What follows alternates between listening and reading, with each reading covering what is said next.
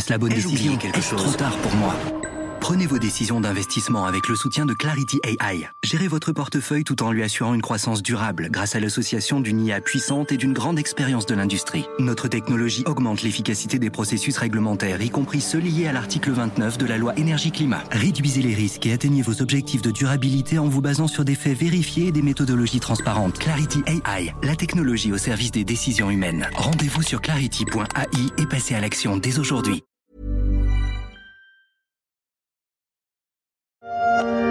Fox News cameraman Pierre Shashevsky has died in Ukraine. Le 14 mars, une équipe de Fox News est la cible de tirs à Orenka, près de la capitale ukrainienne. Le caméraman franco-irlandais et la journaliste ukrainienne Oleksandra Kuvshinova meurent dans l'attaque.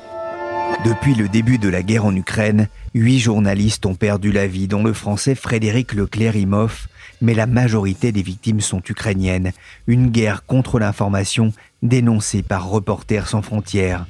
La Russie montre sa volonté de contrôler l'information et de faire taire ceux qui portent un discours divergent de la propagande officielle en ayant recours à des violences qui sont caractéristiques de crimes de guerre. Reporter de guerre, un métier de journaliste, pas comme les autres. Je suis Pierrick Fay, vous écoutez La Story, le podcast d'actualité des échos, et aujourd'hui, on va s'intéresser au travail des journalistes qui mettent des mots et des images sur les conflits, parfois au péril de leur vie. Dans ces grands espaces, les Russes semblent très loin, mais ce n'est pas le cas. Et en effet, quelques instants plus tard, Ben Widman et son équipe se mettent à l'abri en rampant. Viens par là, John, viens. Mais continue de filmer. Le caméraman continue de filmer et la deuxième explosion ne tarde pas à se faire entendre. Plus de peur que de mal, heureusement, pour ce journaliste de CNN et son équipe, ainsi que pour les soldats ukrainiens qui l'accompagnaient aux abords de Mykolaïev en avril dernier. Continuer de filmer pour montrer, pour témoigner, pour raconter cette guerre qui se déroule aux portes de l'Europe, avec ses drames, ses atrocités et parfois ses moments touchants. Continuer de filmer, continuer de photographier et d'écrire, c'est le rôle des reporters de guerre je le reconnais bien volontiers, je ne serais pas capable de faire ce qu'ils font. Comment se préparer à l'indicible? Comment informer sans trop mettre en danger sa sécurité? Et pourquoi prendre de tels risques? Des questions que j'ai eu envie de poser à Guillaume Tac, jeune journaliste français, correspondant des échos en Ukraine.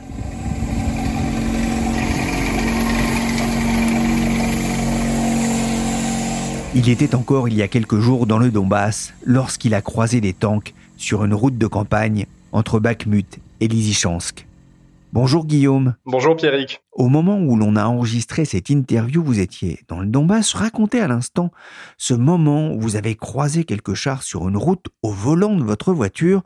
Ça doit être un moment assez spécial. Alors spécial, je sais pas, étrange clairement. Ça fait partie de ces instants un peu surréels que je vis depuis le début de l'invasion euh, russe de l'Ukraine parce qu'effectivement, euh, l'essentiel des combats sont désormais circonscrits dans l'est et dans le sud du pays, et par conséquent, lors de mes voyages dans le Donbass, effectivement, j'ai croisé beaucoup de tanks, beaucoup d'artillerie, euh, j'ai vu des hélicoptères passer en, en euh, près de la ligne de front, donc c'est un moment assez étrange, effectivement. Pour l'essentiel de ma vie, je pensais que je ne verrais des tanks qu'au défilé du 14 juillet ou dans les musées, mais c'est vrai que les voir en action, c'est assez particulier, effectivement. Vous êtes installé en Ukraine il y a presque un an, en septembre dernier. Vous avez été vous aussi cueilli d'une certaine façon par l'invasion russe de l'Ukraine. Vous ne vous attendiez pas à devenir reporter de guerre? Non, effectivement, pas du tout. Alors ensuite, je suis venu en Ukraine pour la première fois en 2019. Je m'y suis installé en septembre dernier, donc j'ai travaillé à, plusieurs reprises dans le Donbass, donc cette région de l'est de l'Ukraine où s'opposent depuis près de huit ans maintenant des séparatistes pro-russes et soutenus et armés par la Russie et le gouvernement de Kiev. Donc il y avait déjà une guerre en Ukraine. Hein. Faut pas l'oublier. D'ailleurs, les Ukrainiens le rappellent assez souvent que la guerre, ça fait huit ans qu'elle a lieu même si l'intensité des combats n'est évidemment pas comparable à ce qu'on vit depuis euh, février 2022. Mais effectivement, je ne m'attendais pas à devenir reporter de guerre. D'ailleurs, comme je le dis assez souvent, je ne me considère pas comme reporter de guerre, je me considère comme reporter dans un pays où il y a la guerre. La nuance, c'est de taille, puisque je suis venu en Ukraine pour y travailler comme journaliste. J'ai l'intention d'y rester pour le futur. Euh, proches ou du moins déterminés.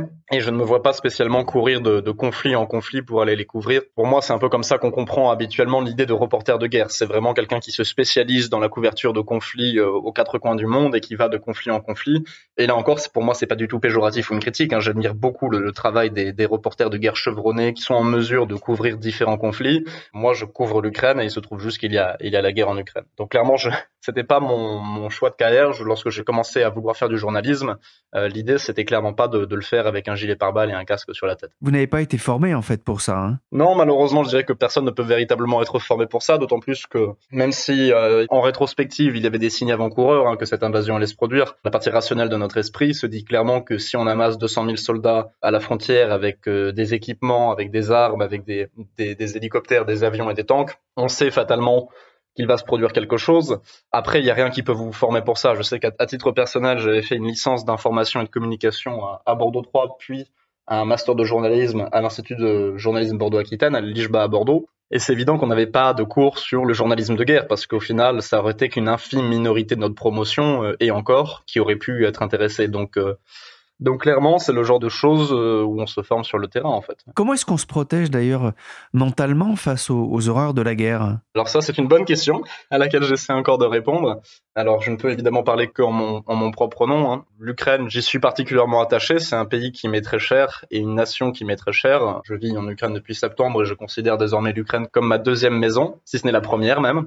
Par conséquent, j'ai des attaches émotionnelles au pays et c'est par conséquent d'autant plus difficile à vivre en fait les, bah, les horreurs qui sont infligées au, au, peuple ukrainien. Après, je pense que c'est aussi une question d'expérience. Il faut mettre de la distance entre soi-même et les expériences que l'on vit ici, puisque si on veut pouvoir retranscrire fidèlement ce que les gens nous disent, si on veut pouvoir leur rendre justice et ne pas trahir leur confiance, puisque ces gens-là vivent des moments très difficiles, souvent les pires moments de leur vie, et donc la moindre des choses, ce qu'on leur doit à eux, c'est d'être suffisamment protégés psychologiquement et professionnels pour ne pas laisser ses propres sentiments influer sur notre couverture des événements. Évidemment, il faut rester euh, empathique, il faut avoir de la compassion, mais il faut aussi être euh, à même de prendre un minimum de distance. Et là encore, je pense que c'est quelque chose qui s'apprend sur le terrain. Je considère que je suis un journaliste plus aguerri aujourd'hui que je ne l'étais il y a deux mois et demi, par exemple, lorsque je couvrais le, le, le, début du conflit, en tout cas la première phase. Donc là encore, c'est quelque chose qu'on apprend sur le tas. Il n'y a pas grand-chose qui puisse vous y préparer. Après, je sais que des ressources de soutien psychologique sont mises en place euh, à la destination justement des journalistes dans des zones de conflit.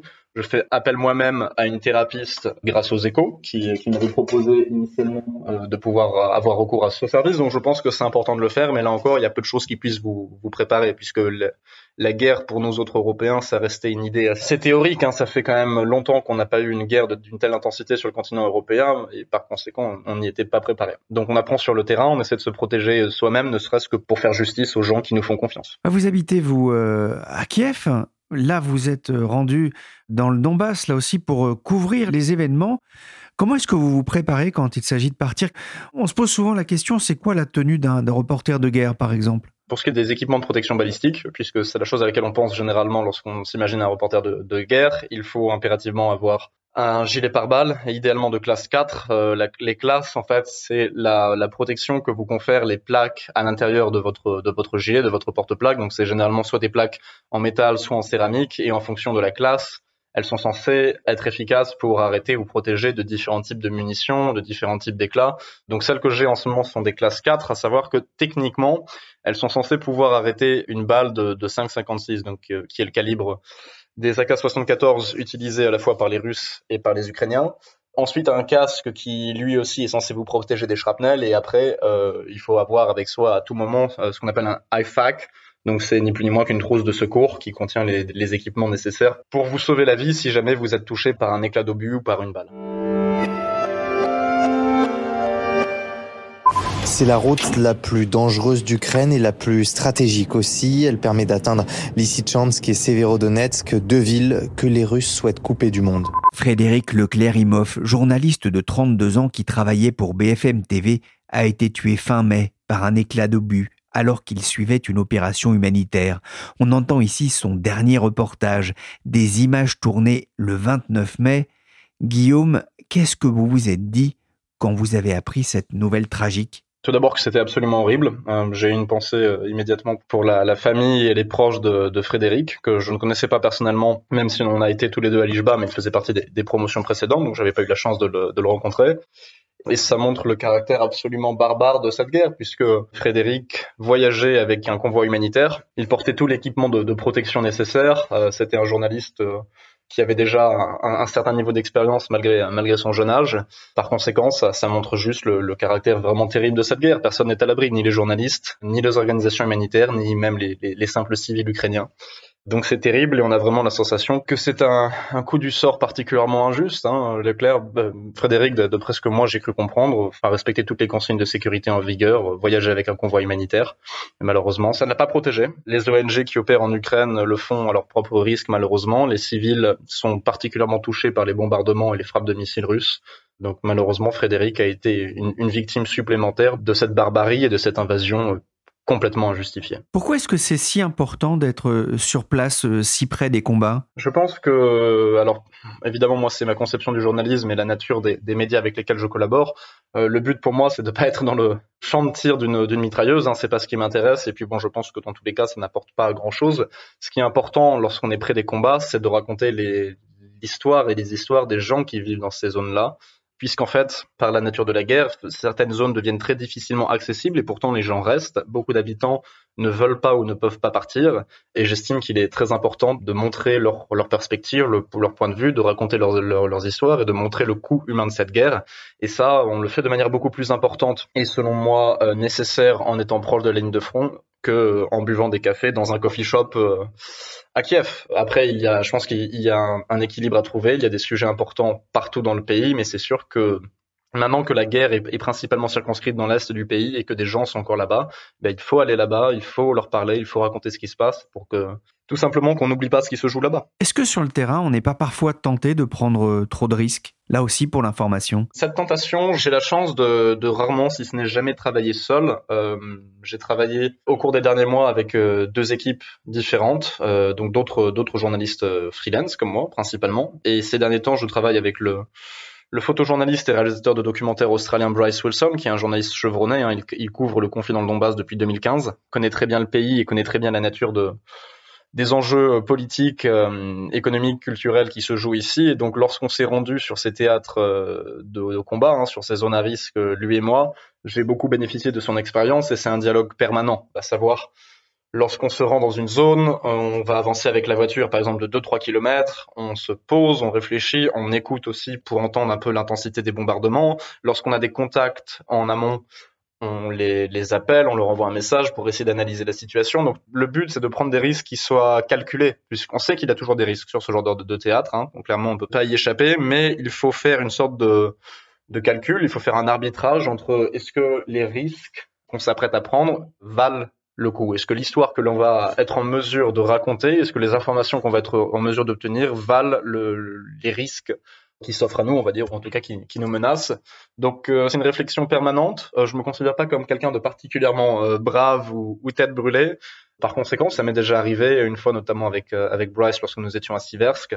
À ce moment-là, la ville de Lysychansk était encore aux mains des Ukrainiens, et entre Siversk et Lysychansk, il y avait une, il y avait 25 km à peu près de route. Et donc on avait passé la journée à faire un reportage à Siversk, et vers 2 ou 3 heures de l'après-midi, on est remonté dans la voiture et on s'est dit est-ce qu'on n'irait pas tenter du côté de, de Lysychansk, essayer d'avancer un peu, de voir si on peut, si ce n'est arriver jusque dans la ville, au moins se rapprocher des différents villages euh, à la lisière de, de, de Lysychansk. Et, en fait, on sort de la voiture, on, fume une cigarette pour discuter et, analyser ce qu'on va faire. Et à ce moment-là, il y a une volée, une salve de roquettes de missiles Grad qui s'abattent pas très très loin de, de nous. Enfin, suffisamment loin pour qu'on soit en sécurité, mais suffisamment proche pour qu'on sente le, sol vibrer sous nos pieds et sentir un peu l'effet de, l'onde de choc. Et donc ça a mis un terme à nos délibérations et on s'est dit, Lysychansk, euh, pas aujourd'hui.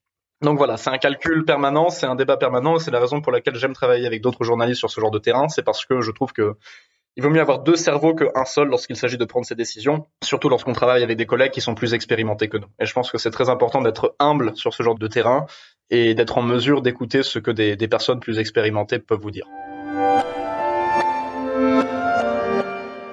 La ville de Mykolaiv a été euh, durement touchée, notamment.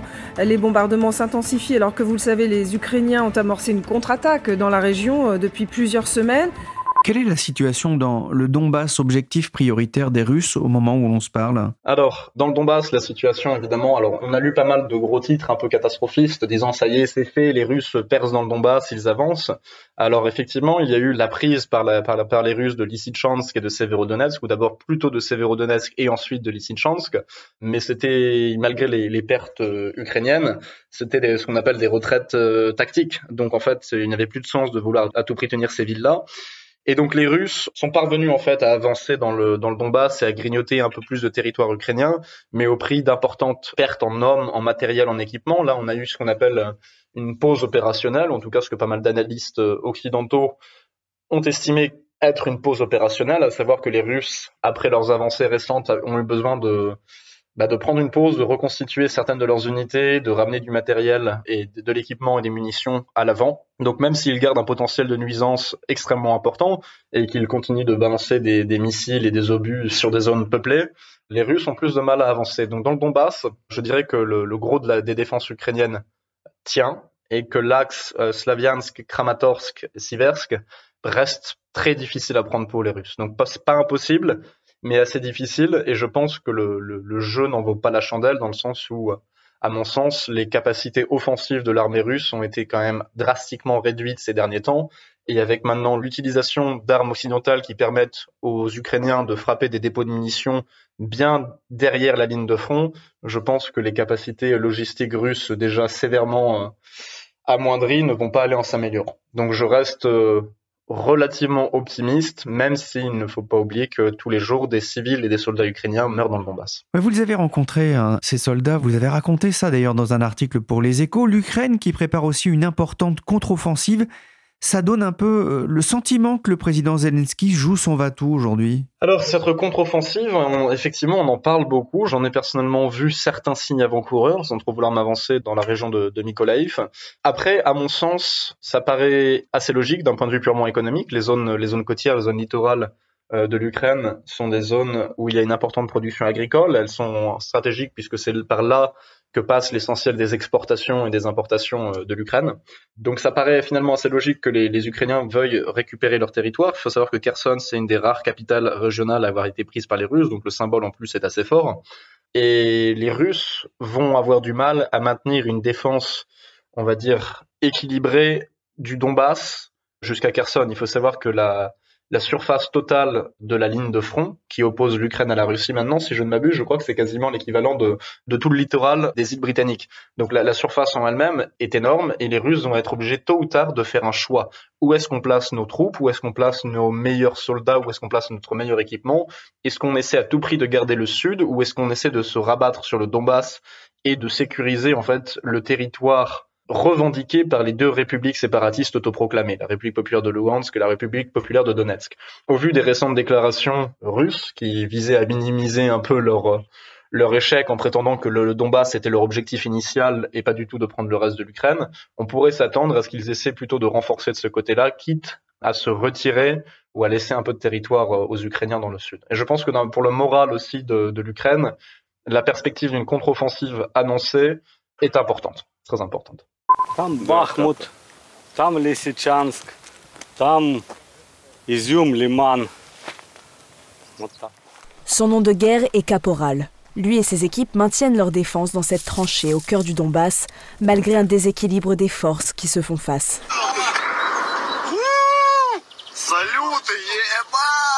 Selon lui, les troupes russes auraient 20 à 30 fois plus d'armement qu'eux. France 24 a filmé il y a quelques jours des soldats ukrainiens sur le front. Guillaume, vous en rencontrez aussi régulièrement. Dans quel état d'esprit sont ces soldats après presque cinq mois de conflit? Pour en avoir rencontré évidemment pas mal au cours de mes reportages et pour avoir plusieurs de mes amis qui sont eux-mêmes maintenant dans les forces armées ukrainiennes, je pense que leur, euh, leur foi en la victoire finale n'a pas bougé d'un iota. Ils sont toujours convaincus que l'Ukraine va gagner. La question qui revient assez souvent, c'est à quel prix cette victoire reviendra à l'Ukraine. Ils réclament un, soutien constant de la part des, euh, pays occidentaux, de leurs partenaires euh, européens et leurs partenaires de l'OTAN, car ils craignent en fait que le soutien apporté à l'Ukraine finisse par s'essouffler pour diverses raisons, par exemple le cycle médiatique qui passe à autre chose, des échéances électorales, qu'elles soient en France ou aux États-Unis, et l'idée même qu'en fait, de la même manière qu'il y a une sorte de ce qu'on appelle compassion fatigue dans les organisations humanitaires, donc à savoir une fatigue de la compassion, au bout d'un moment, les gens, malgré toute leur bonne volonté, bah, finissent par passer à autre chose, et les Ukrainiens ont peur que si cela se produit rapidement, ils ne seront pas en mesure de récupérer les territoires, au moins qu'ils avaient à la date du 24 février, donc la veille de, ou le jour de l'invasion. Donc ils restent très déterminés, mais ils ont peur que le, soutien de l'Ouest finisse par s'éroder. Et même si les armes qui sont arrivées commencent à faire une différence, euh, elles ne sont pas arrivées en nombre suffisant encore pour véritablement inverser la, tendance et permettre aux Ukrainiens de, libérer leur territoire. La première fois qu'on s'est parlé, vous étiez à, Odessa, c'était en, mars. La guerre était à la fois proche et en même temps encore lointaine. Est-ce que vous avez l'impression que quelque chose a changé en vous? D'un point de vue purement personnel, je, constate euh, clairement que, je dirais pas que je me suis habitué au conflit, puisque c'est toujours dramatique, c'est toujours une tragédie, et surtout lorsqu'on se rend dans des zones euh, affectées par des bombardements constants, il y a toujours beaucoup de, tristesse et d'angoisse aussi pour les, gens qui me sont chers ici en Ukraine. Après, j'ai la sensation de mieux appréhender le conflit, de mieux savoir comment opérer dans ces zones-là. J'ai l'impression, d'un point de vue, d'un point de vue purement personnel, d'être euh, je, si ce n'est être devenu un meilleur journaliste, en tout cas d'être devenu un journaliste un peu plus aguerri, un peu plus, un peu plus habitué. Maintenant, je, voilà, je, je, je, parle que du haut de mes 27 ans, donc il me reste encore beaucoup, beaucoup de choses à apprendre, c'est évident. Mais j'ai la sensation d'avoir, d'avoir déjà acquis pas mal de, de, compétences sur le tas, et celle-ci me semble importante car malheureusement l'attention médiatique est déjà retombée. Il faut savoir qu'au plus fort du conflit, je crois qu'on avait quelque chose comme 7000 journalistes accrédités, donc d'autres opéraient en plus sans les accréditations du ministère de la Défense ukrainien. Donc, à mon avis, je serais très surpris s'il y a plus de la moitié de ces, de ces journalistes qui sont encore sur le terrain. Donc, il y a moins de journalistes, il y a moins d'intention. Et c'est de la responsabilité des gens qui sont ici et qui travaillent ici de garder un peu l'Ukraine, euh, de continuer de parler de ce qu'il se passe ici, parce que c'est uniquement en médiatisant ce conflit et en s'assurant qu'il ne soit pas oublié qu'on garantit euh, une aide constante, permanente apportée à l'Ukraine. Et, et peut-être peut-être la libération des, des, territoires pris par les Russes. Parce que ce qu'il ne faut pas oublier, c'est qu'on, comme on l'a vu dans des villes comme euh, Boucha, Irpin, on connaît malheureusement le prix, le coût d'une occupation russe. Et à Irpin ou Boucha, par exemple, cette occupation a duré deux à trois semaines. Euh, là, ça fait cinq mois de conflit, donc on ne peut que imaginer l'ampleur des atrocités qu'on va pouvoir découvrir dans les territoires libérés. Donc, à mon sens, il est impératif que ces territoires soient libérés rapidement. Et le seul moyen de le faire, c'est pour nous, les journalistes sur place. On a une en tout cas une petite euh, carte à jouer dans le sens où il faut continuer à parler de, de ce qui se passe ici et médiatiser cette situation. Merci Guillaume Tac, correspondant en Ukraine des Échos et journaliste freelance pour ce témoignage sur le travail des journalistes en temps de guerre. Demain, je vous propose de nous retrouver pour un second épisode consacré aux reporters de guerre avec Marina Alcaraz, partie en stage avec d'anciens militaires près de Beauvais. La story s'est terminée pour aujourd'hui. Cette émission a été réalisée par Willy Gann, chargé de production et d'édition Michel Varnet. Abonnez-vous au podcast des échos pour ne manquer aucun épisode.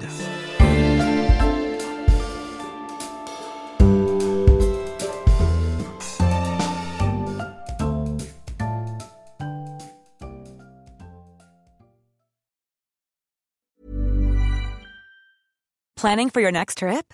Elevate your travel style with Quince. Quince has all the jet setting essentials you'll want for your next getaway, like European linen, premium luggage options, buttery soft Italian leather bags, and so much more. And is all priced at 50 to 80% less than similar brands. Plus, Quince only works with factories that use safe and ethical manufacturing practices. Pack your bags with high-quality essentials you'll be wearing for vacations to come with Quince. Go to quince.com slash pack for free shipping and 365-day returns.